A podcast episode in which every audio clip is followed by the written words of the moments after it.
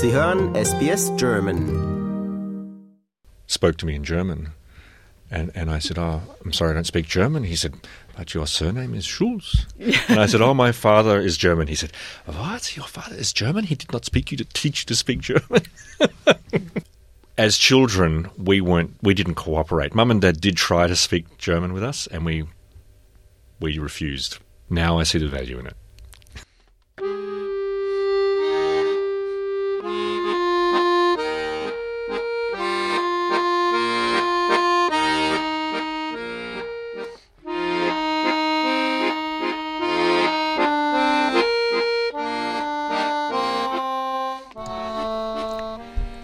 Anthony Schulz ist als Sohn einer irischen Mutter und eines deutschen Vaters in Australien geboren. Als er sechs Jahre alt war, hat sein Vater Walter ihm ein Akkordeon gekauft und dafür gesorgt, dass er Unterricht nimmt und übt. Heute, fast 50 Jahre später, spielt Anthony Schulz immer noch Akkordeon und das mit Leidenschaft. Er ist Präsident der Viktorianischen Accordion Society und Vizepräsident der Accordion Society of Australia. Außerdem ist er Musikdozent an der Melbourne Polytechnic und Mitglied sowie Gründer diverser Bands und Orchester. Und er ist Organisator des diesjährigen Akkordeon Festivals, das am 30. September in Melbourne stattfindet. Und das alles, weil sein Vater damals beschlossen hat, dass Anthony Akkordeon spielen lernt. Ich habe mit Anthony Schulz gesprochen und ihn gefragt, ob das auch seine Wahl gewesen wäre hätte sein Vater ihn gefragt. Nein, wäre es nicht, denn er hätte lieber Geige gespielt, sagt er.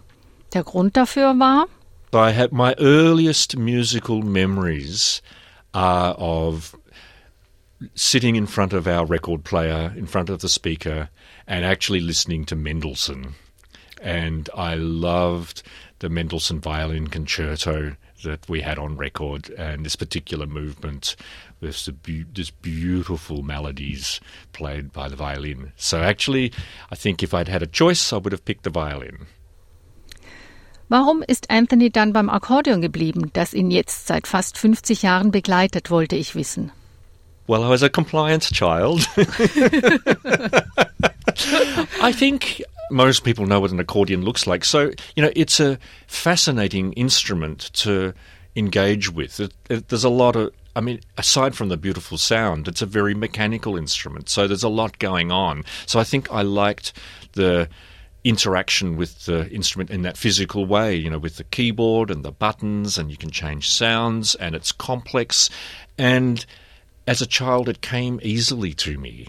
So it it wasn't like it was. I mean, of course, every music is a challenge. Of course, that goes without saying. But but I was able to progress quickly. So I think I I enjoyed feeling that that sense of accomplishment. Anthonys Vater Walter war aus Abenteuerlust nach Australien ausgewandert. Hier konnte und kann er immer noch seiner Leidenschaft frönen, dem Bootsbauen und Segeln. Doch warum wollte er damals, dass sein Sohn ausgerechnet Akkordeon spielt? I think that what it was uh, was a connection, a cultural connection for from his childhood and his teenage years. So I think he liked the idea that the accordion is portable. And I think that in his mind, he loved the idea it's something that you could take and sit around a campfire and play with your friends. And I think that that very much harks back to his own experience you know, as a teenager. Not that he played, Walter Schulz fuhr seinen Sohn nicht nur sieben Jahre lang 13 Kilometer weit zu seinem Akkordeonunterricht, er war auch jeden Tag dabei, wenn Anthony übte. Wer Kinder hat, die ein Instrument lernen, weiß wahrscheinlich, dass das nicht immer gut ist für das Eltern-Kind-Verhältnis. Bei Anthony und Walter Schulz war das aber anders. I think that his commitment to my musical sort of growth was quite extraordinary. Uh, I mean, he, as you said, he drove me to lessons every week, and he sat with me every day. Uh, from I started when I was six, and right up until the age of twelve, which was around the time when I changed teachers. But f- for six years, he sat with me pretty much every day and guided me through my practice. And he didn't play an instrument, but he has a, a very strong sense of music. And um, so he was able to hear when things weren't working properly, if I missed something in the lesson, if I wasn't playing something correctly, if I wasn't sitting correctly. So he was able to make all those, you know, really important sort of uh, adjustments. Um, and now I, I, look back at that time with great affection, and I realize what an amazing gift that is, is to have one's father spend all that time, you know, just you know, in your presence. Anthonys Vater ist nicht nur dafür verantwortlich, dass er heute ein anerkannter und passionierter Akkordeonvirtuose ist, er hat auch einige deutsche Eigenheiten an seinen Sohn weitergegeben. Wir alle kennen die deutschen Stereotypen, die uns begleiten. Ich wollte von Anthony wissen, ob er typisch deutsche Merkmale an sich hat.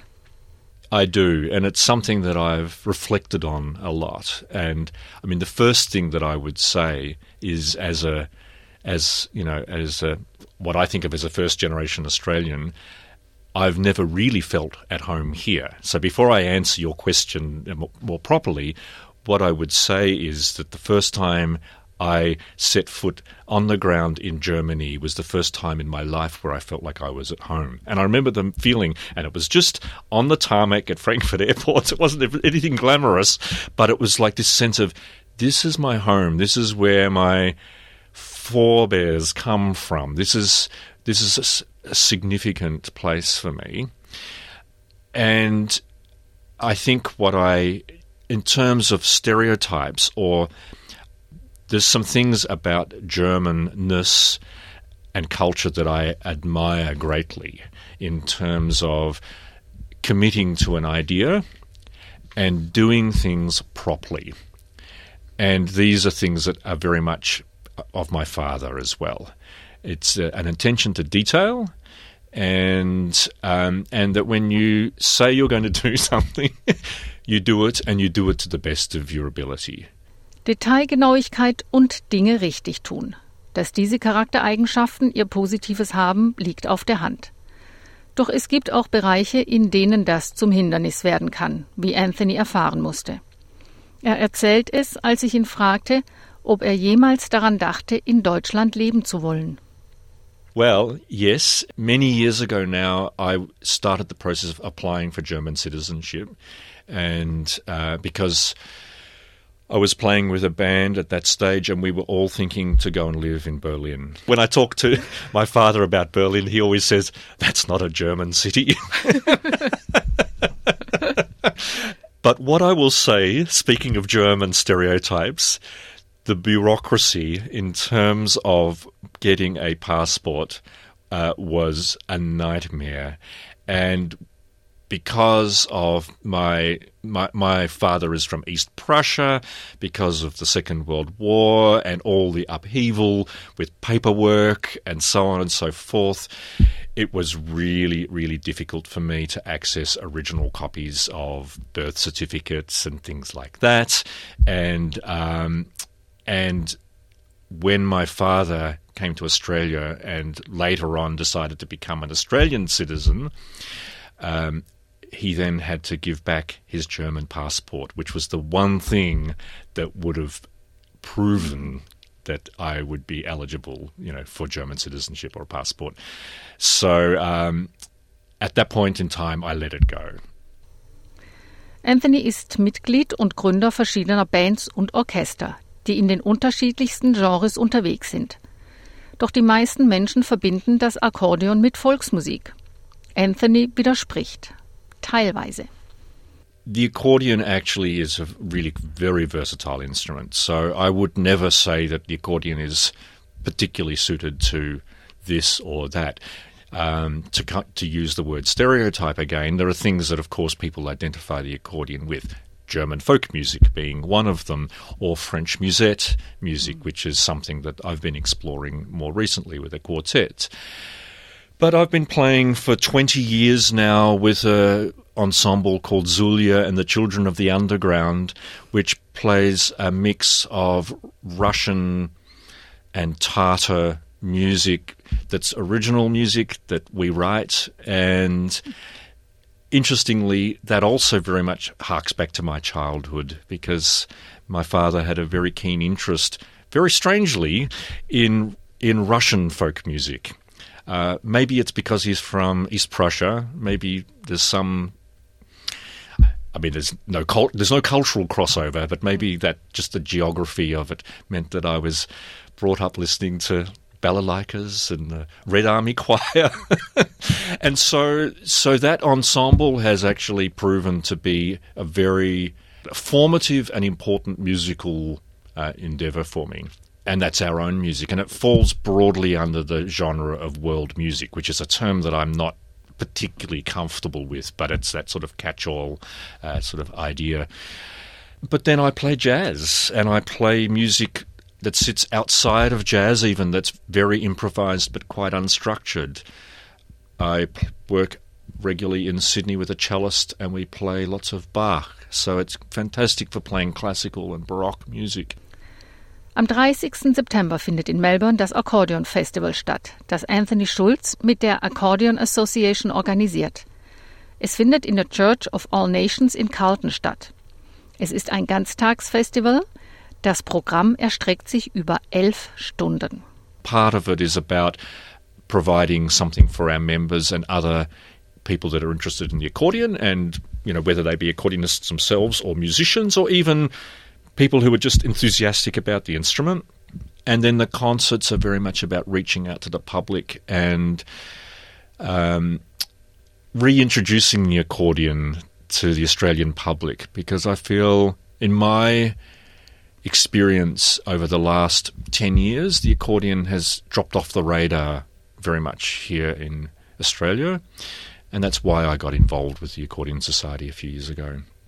Wer Interesse hat am Akkordeon und an dem Festival, der kann jetzt noch eine Kostprobe hören. Denn ich hatte Anthony gebeten, sein 15 Kilo schweres Instrument mit ins Studio zu bringen. Er spielt ein selbstgeschriebenes Stück, The Land of If. Es ist inspiriert von Paul Austers Book of Invisible.